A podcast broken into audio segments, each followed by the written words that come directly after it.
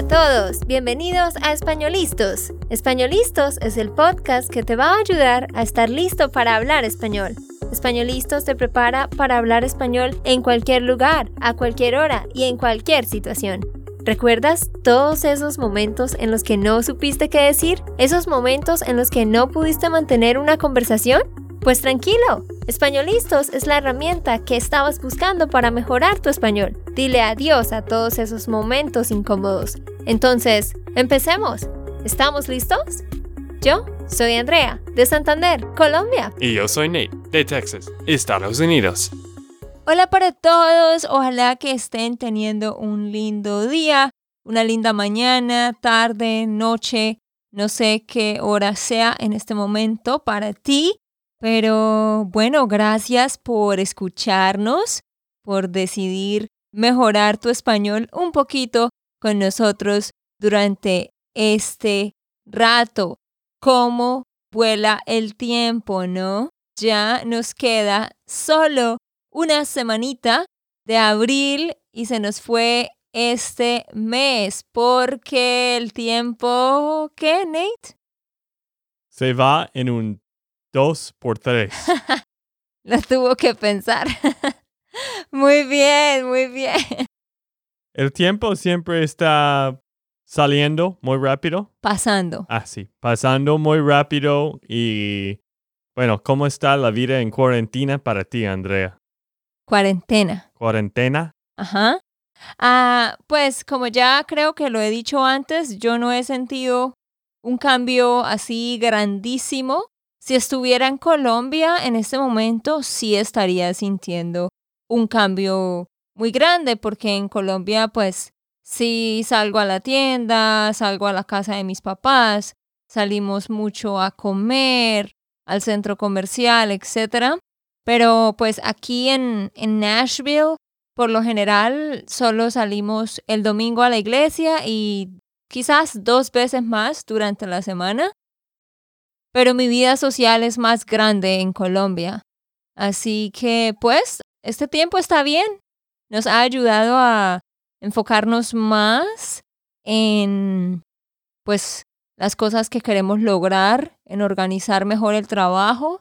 Pero algo bueno sí es que sí me he dado cuenta uh, que las cosas pueden cambiar en, en cualquier momento y que no todo lo podemos controlar y pues por eso debemos aprovechar cada momento y pues amar a los que están con nosotros. Pues he tratado de hablar más con mi familia durante este tiempo.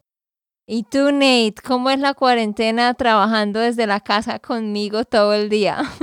Uy, ahora todo el día contigo, pero, pero sí es chévere, cada uno tiene su propio espacio y Sí, podemos caminar juntos más en la mañana y en la tarde.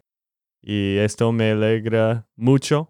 Me alegra mucho. Sí, lo dijiste bien. Ah, siempre. No, tú lo dijiste bien esta vez, de sí, ya sé, es que siempre tengo problemas con esto. Sí, Nate dice me alegre, pero es me alegra. Pero tú lo dijiste bien. Mucho. Y bueno, sí, todo bien. Y... Bueno, ¿y de qué vamos a hablar hoy? Hoy vamos a hablar sobre por qué hay tanta pobreza en Colombia. Y bueno, lo que les vamos a contar aquí es prácticamente el mismo problema de, de la mayoría de los países latinos. Eh, para nadie es un secreto que hay mucha corrupción en los gobiernos. Pues creo que hay corrupción en todos los gobiernos del mundo, pero en los países latinos es mucho más alto el nivel de corrupción y en unos países más que en otros, ¿no? Como por ejemplo en Venezuela es, o sea, es increíblemente terrible.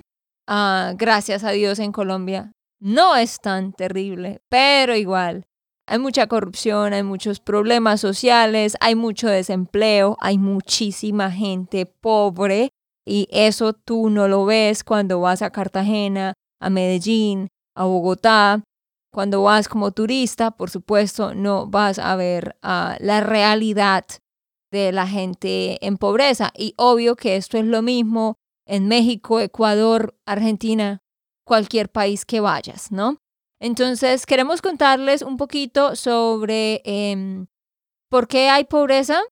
Eh, hablaremos un poco de el trabajo informal, que es muy, muy popular en los países latinos, porque quizás son cosas que ustedes no, no saben, ya que son cosas que no suceden aquí y por eso vamos a hacer comparaciones también con los tipos de trabajo entre Colombia y Estados Unidos.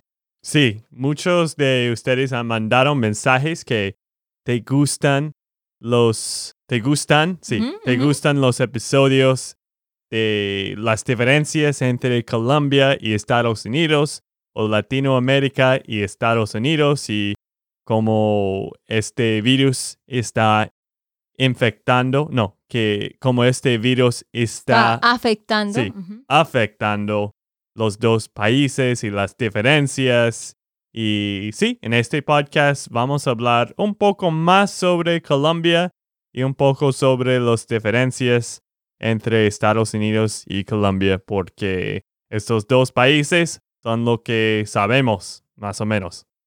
Eh, sí, los que conocemos, los países que conocemos. Ah, ok. Eh, bueno, primero quiero empezar diciéndoles que en Colombia, y, y bueno, creo que es lo mismo en los demás países de Latinoamérica, la verdad no estoy segura, pero me imagino que sí. En Colombia tenemos algo que se llama la estratificación social. O sea, todo el país está dividido por estratos. Todas las ciudades y cualquier ciudad, cualquier pueblo más o menos grande está dividido por estratos. Entonces tenemos de estrato 0 a estrato 6. ¿Esto qué significa? Significa que cada persona realmente tiene un número que lo ubica en la sociedad en cuanto a cuánto dinero tiene y cuánta educación tiene. Entonces, las personas que viven en estrato cero son las personas que viven en invasiones. ¿Tú sabes cuál es la palabra para eso, Nate? En inglés creo que se llama squatters, alguien que... Que invaden... Su propio territorio. I mean, no es su propio, sino llegan a un territorio que no es de ellos y lo invaden. Sí, después es su propio territorio. sí, exacto. Luego, sí, ellos se hacen dueños, pues no de manera legal. Ah, exacto, ok, eso.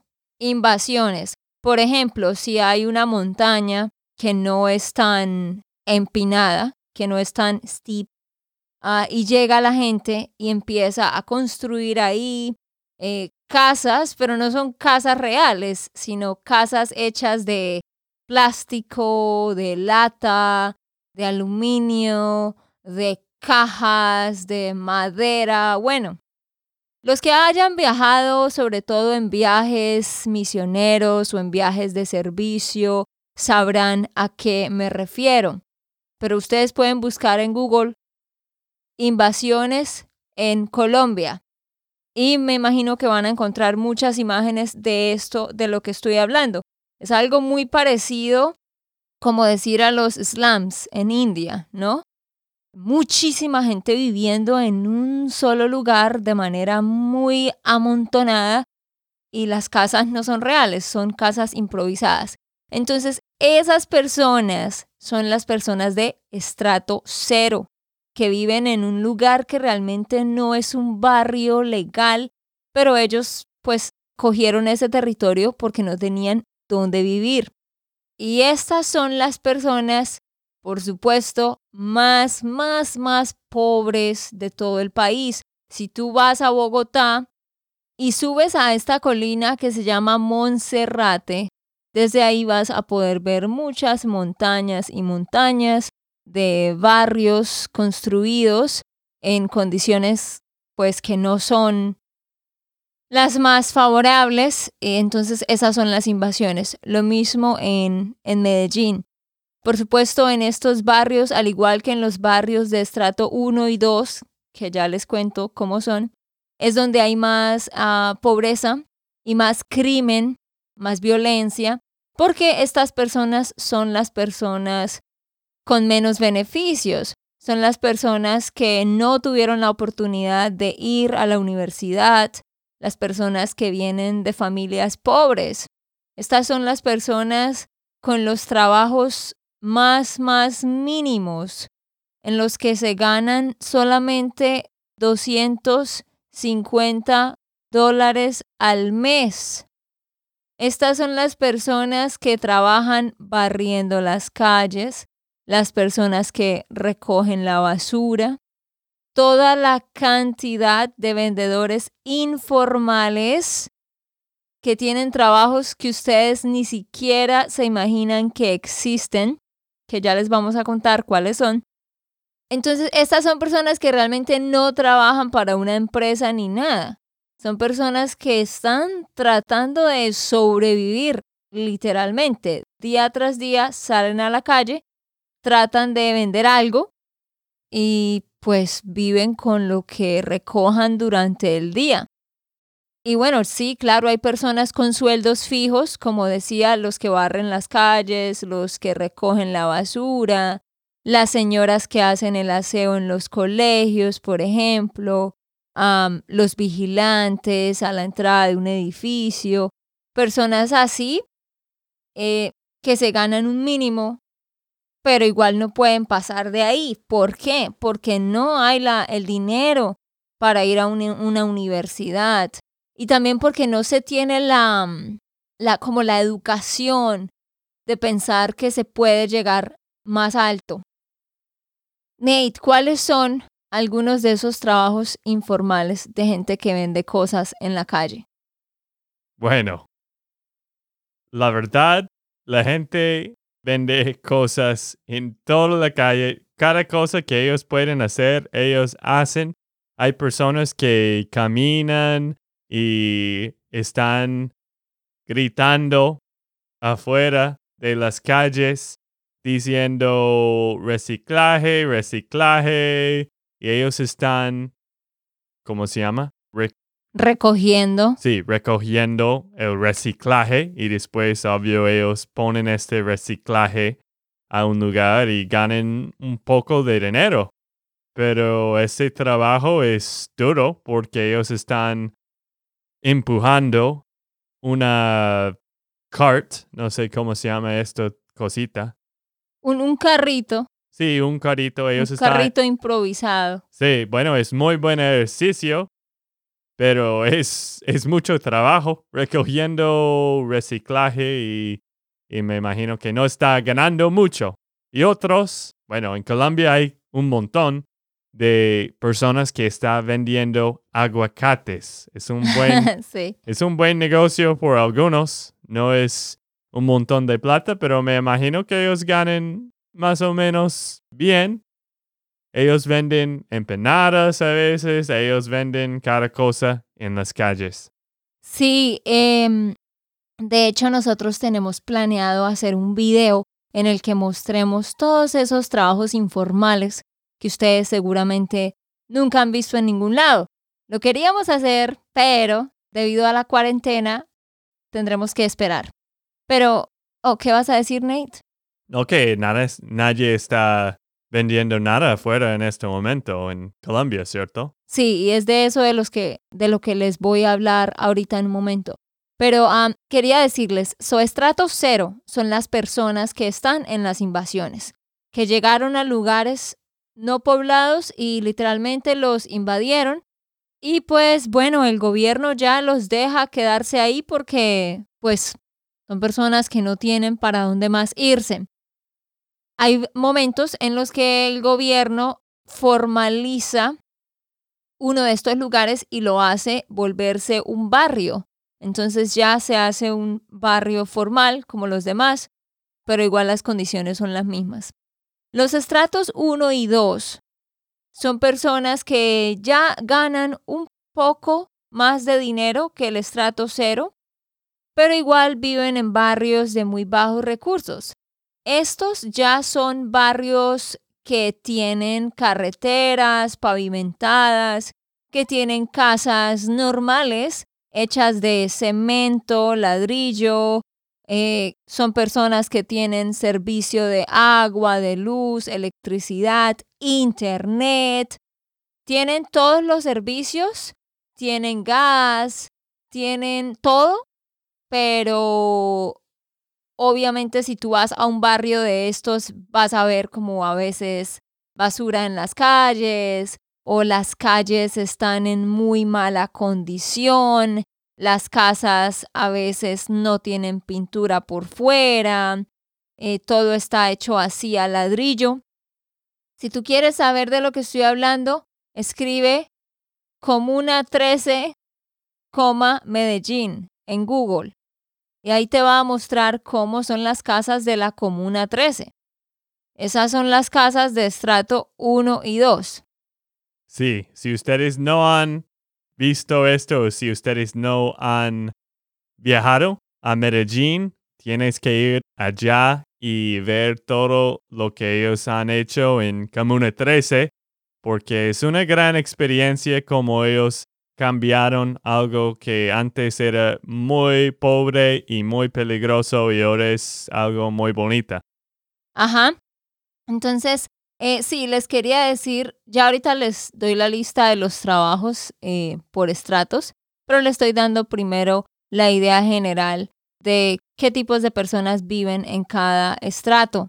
Entonces, las personas que viven en estrato 1 y 2 ah, son personas que ya pueden trabajar como secretarias en alguna empresa o incluso tenemos enfermeras, tenemos profesores también. Aquí en estrato 1 y 2, sobre todo en estrato 2, es posible que tengas profesionales, no como ingenieros o médicos o arquitectos, pero sí enfermeros, personas eh, psicólogos, eh, profesores, personas con su propio negocio. Bueno, incluso a veces podemos encontrar ingenieros personas que se graduaron de la universidad hace poco y todavía no han conseguido un trabajo o cosas así. Realmente es bien interesante que en estrato 2 y, ya obviamente en estrato 3 y de ahí para arriba, encontramos a muchos profesionales que tú pensarías, oh, esta persona es un abogado, entonces me imagino que vive en estrato 6 porque debe ganar mucho dinero. Y resulta que no, esa persona vive en estrato 3 o hasta 2. Y André, ¿qué piensas de, de los números, de los estratos? Porque obvio en Estados Unidos no hay estratos, hay diferentes regiones que son un poco más pobres. Ellos van a decir este barrio es más pobre y tiene diferentes, ¿cómo se llama? Incent incentivos. Incentivos, Incentivos por estos barrios que son más pobres, pero normalmente esos incentivos son más para la plata que la gente gana al año. Y no es que dijimos, ah, este barrio es estrato 5, este barrio es estrato 4. Esto es una gran diferencia. ¿Qué, qué piensas de, de esto? No, o sea, yo pienso que los estratos existen en todas las partes del mundo, porque en todas las partes del mundo tenemos diferentes clases sociales. Eso no es una mentira para nadie. Claro. Entonces, sí existe esa división. Y obvio que vas a diferentes barrios, vas a notar la diferencia.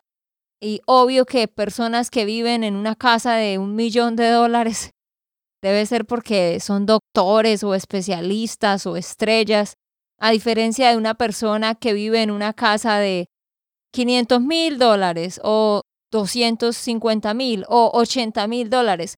Obvio que el barrio donde vives dice mucho de cuánto ganas y cuánta educación tienes. En Colombia hacen eso de dividirlo por números. ¿Para qué? De hecho, esto cumple una buena función que beneficia a las personas de alguna manera, sobre todo a los estudiantes que van a la universidad pública. ¿Por qué?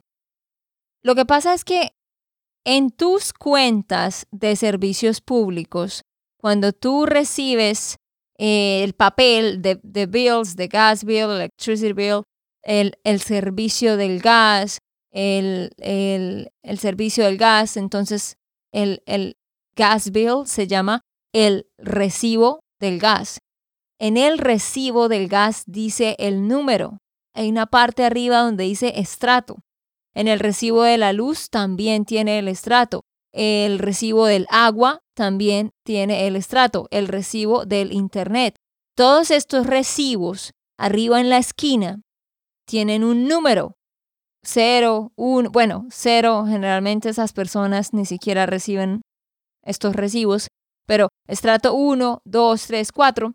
Entonces tú tienes una evidencia en papel de que tú vives en esta dirección y que esa dirección es este número. Entonces, cuando tú aplicas para la universidad pública, ellos te van a hacer pagar de acuerdo a tu número, o sea, de acuerdo a tus ingresos, pero lo que determina cuánto pagas es el número. Entonces, por ejemplo, yo cuando estaba en la universidad, yo estaba en un estrato 3 y yo estaba pagando como realmente estaba pagando poco, estaba pagando como 200 dólares por un semestre. Pero las personas que estaban en estrato 1 literalmente pagaban 30 dólares por un semestre. Los que están en estrato 0 ni siquiera pagan nada. Entonces yo tenía compañeros estudiando conmigo de estrato 5 y ellos pagaban como mil dólares por el semestre y yo estaba en el mismo salón con ellos y yo solo pagaba 200 dólares. O sea, puedes estar en un mismo salón con diferentes clases sociales, pero lo bueno es que las personas pagan de acuerdo a lo que ganan.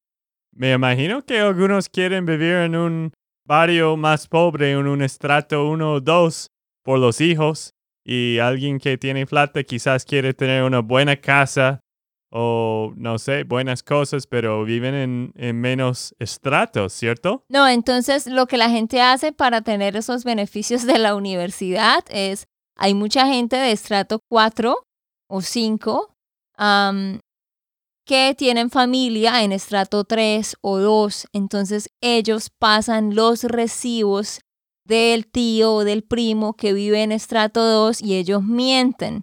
Dicen que su hijo vive ahí para ganar un descuento. Claro, me imagino que no es completamente justo tampoco porque no es por los sueldos. En Estados Unidos, normalmente tú recibes más becas en las universidades, no siempre, pero algunos dan más becas para los que ganan menos. No, no, no, pero eso iba a decir, ellos también toman en cuenta los sueldos de los papás. Ah, ok. Ellos miran los sueldos de los papás y dónde viven. Esas son las dos cosas que determinan pues cuánto pagas. Y a veces, aun si tus papás ganan, entre comillas, un poco bastante para vivir en estrato 2, de todas maneras, como viven en estrato 2, les hacen un poquito de descuento. Pero obvio que una persona que vive en estrato 5 le es muy difícil mentir y pasar los papeles de un estrato 2 cuando es un médico que se está ganando, por ejemplo, 10 millones al mes. Claro. Entonces, pero en fin, esto beneficia a las personas más pobres, entonces yo digo que por ese lado es bueno. Sí. Luego tenemos los estratos 3 y 4, que son las personas que eh, son como la clase media. Estrato 3 y 4 es la clase media. más, mejor, Estrato 0 y 1 es la clase baja, estrato 2 y 3 es la clase media, estrato 4 es la clase media alta, estrato 5 es la clase alta y estrato 6 es la clase súper alta. Eh, la otra cosa también es de acuerdo al barrio donde vivas, los servicios son más caros. Tú pagas luz, agua, electricidad de acuerdo a pues cuánto gastas, pero también sube de acuerdo al barrio en el que estás. Entonces, ¿por qué les digo todo esto? Porque la triste realidad es que en Colombia la gran mayoría está en estrato 2 y 3.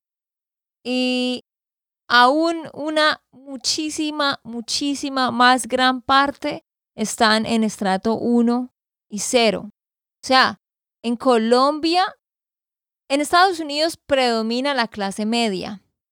En Colombia predomina la clase media y la clase baja. Es, eh, la, la verdad es que el dinero, las grandes cantidades de dinero no están en las manos de la mayoría, sino más bien de una minoría. Sí hay muchas personas exitosas con empresas, con plata, con casas, eh, con edificios, etcétera, pero la verdad es que hay una gran, gran cantidad de personas que sigue viviendo sin nada. ¿Y por qué pasa todo esto? Gran parte es, como dije, por la corrupción, porque el gobierno no invierte el dinero como debiera. Literalmente, muchísimos políticos se cogen la plata para ellos. Por ejemplo, el presidente manda, vamos a decir, 100 millones a un estado para invertirlos en salud. Y resulta que el gobernador coge esos 100 millones y él coge para él, para su cuenta personal, 50 millones y solo invierte los otros 50. Y entonces ellos falsifican papeles y hacen trampa y hacen fraude para mostrar al gobierno que supuestamente ellos sí invirtieron los 100 millones en construir unos tres hospitales, por ejemplo. Pero realmente solo construyeron uno y con cosas muy básicas. Entonces, hace falta un mayor control. Esa es la gran, esa es, esa es la raíz de los problemas, que realmente no hay un control por parte del gobierno federal, digámoslo así, para el momento en el que los gobernadores, los alcaldes, las personas en posiciones de autoridad reciben el dinero. A mi papá que vende banderas, ¿ok? Ustedes saben que mi papá vende banderas muchísimos rectores de colegios, principals, le decían a mi papá, ah, señor Wilson, ¿cuánto valen las banderas? No, eh, valen millón ochocientos mil. Ah, ok, bueno. Yo compro las banderas, pero usted tiene que hacer una factura por tres millones. ¿Sí? tiene que hacer una factura por 3 millones y de esa manera yo le mando esta factura al gobierno y ellos van a pensar que yo le pagué a usted 3 millones, pero realmente le pago 1.800.000 y yo guardo 1.200.000. ¿Sí? Entonces mi papá siempre estaba asombrado de ver que muchos rectores le decían que hiciera la factura por un valor más alto.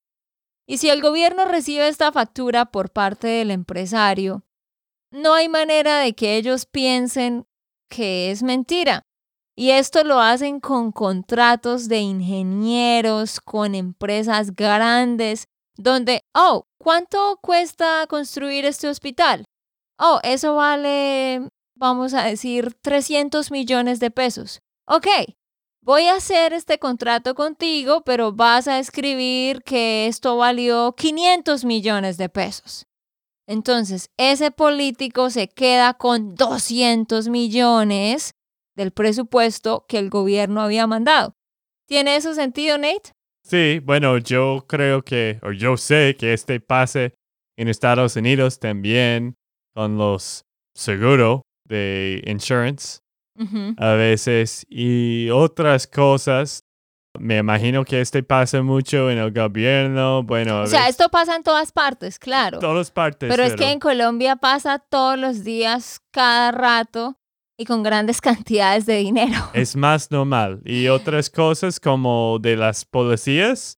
Muchos de los policías dicen que colaboran, como... Sí, eso, exacto. De eso ya tengo otro podcast pensado para eso porque alguien me preguntó que por qué no hablábamos sobre la corrupción de la policía en Colombia. Entonces de eso les hablaremos en otro, en otro episodio. Es que tristemente es un parte de las mentes eh, de, de, las personas o de Sí, las personas ya- en poder. Exacto, prácticamente se vuelve parte de la cultura. Mi abuela tiene un pequeño hotel en un pueblo. Y yo recuerdo que hace dos años yo estaba allá visitándola, entonces yo le estaba eh, colaborando a ella. Y llegó un señor que maneja un camión para una compañía. Y él llegó, durmió esa noche y al otro día él dijo, ¿me puede regalar la factura? Ah, pero bueno, antes de eso, él estaba viendo las noticias y estaba diciendo que los políticos eran muy corruptos, que qué porquería, que este país era muy malo, la corrupción, etc. Y después él me dijo a mí, ¿puedes hacer la factura, por favor? Y yo le dije, ok. Y él me dijo, ¿cuánto vale la noche? Yo le dije, 25 mil. Y él me dijo, ¿me puede hacer el favor de hacer la factura por 35 mil? Entonces yo lo miré y le dije, Señor, ¿usted se da cuenta lo que me está pidiendo? ¿Usted se da cuenta que usted se está quejando de los políticos de por qué son tan corruptos y usted está haciendo exactamente lo mismo que ellos hacen? O sea que si usted estuviera en la posición de poder de ellos, no robaría 10 mil pesos, robaría 10 millones de pesos o más. Y el señor se empezó a reír y dijo, sí, sí, lo siento, tiene razón. Dijo, no, pero es que la compañía me, me, la compañía me paga poco y gana, gana mucho dinero. Yo le dije, no, sí, usted tiene razón. Le deberían pagar más, pero esto que usted está haciendo, aunque sean 10 mil pesos, eso es lo que hace todo el mundo. Y entre más poder tienen, más dinero van a querer sacar. Entonces, si ven algo como eso, lo hace la gente todo el tiempo, es como parte de la cultura. Pero también es por eso, porque la gente no, esa es la otra causa de la pobreza. Porque tenemos a los senadores, a los congresistas, que son gente que se gana 20, 25, 30 millones de pesos al mes. O sea, estamos hablando de 10 mil dólares, 8 mil dólares, 8 mil, 10 mil dólares al mes en Colombia es una cantidad de plata impresionante. Eso es lo que se ganan los congresistas y los senadores. ¿Y cuánto se gana una persona que trabaja ocho horas al día de lunes a viernes o a veces de lunes a sábado, cortando carne en una plaza, barriendo las calles, eh, parado todo el día vigilando un edificio, hasta enfermeros. Hay enfermeros que se ganan el mínimo. Comparemos 250 dólares con 8 mil dólares. Eso es absurdo, ¿verdad? Entonces hay una gran, gran, gran desigualdad. Noten que en Estados Unidos el minimum wage es 7 dólares. Bueno, cambia de acuerdo al estado, pero 7 dólares es lo mínimo que una persona se gana por hora.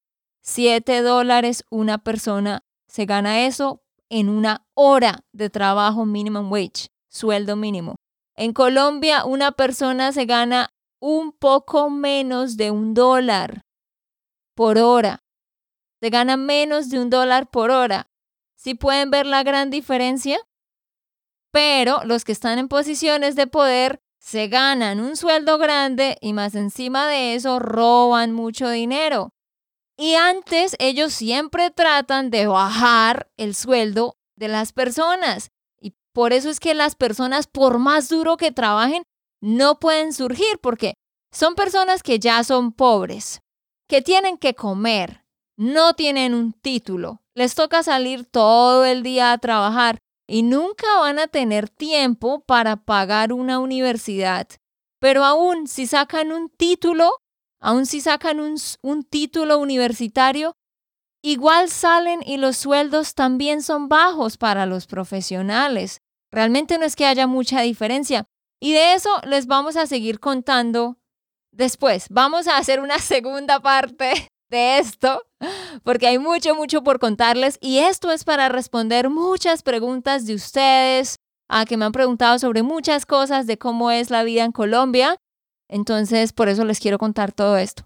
Sí, Andrea, tú tenías mucho para decir, ¿no? Lo siento, es que me indigna esto.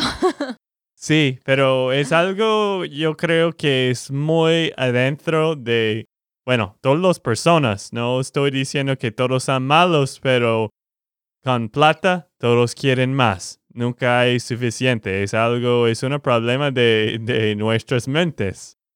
Sí, pero sí, la verdad no nos dimos cuenta y nos alargamos mucho, entonces ya vamos a terminar aquí. Entonces vamos a hacer otro episodio que se va a llamar ¿Por qué hay pobreza en Colombia? parte 2 y ahí les seguiremos contando estos detalles. Pero esto para decirles, y lo que yo siempre digo, cuando vayas a Colombia como turista, trata de siempre dar propinas a la gente y a cualquier país, a mí, en todas partes, obviamente, pero sobre todo en los países latinos, el mesero, la persona que vende cosas en la calle, trata de ser bondadoso y siempre cómprale a esas personas y si puedes darles una propina, es una manera de ayudar un poquito a esta gente.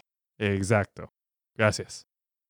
Pero bueno, antes de irnos, queremos decirte que si te gusta este podcast y te parecen interesantes nuestros temas, comparte esto con tus amigos, comparte esto con otras personas y de esa forma aprendes español y ayudas a otros a ser consciente de la realidad de otras personas.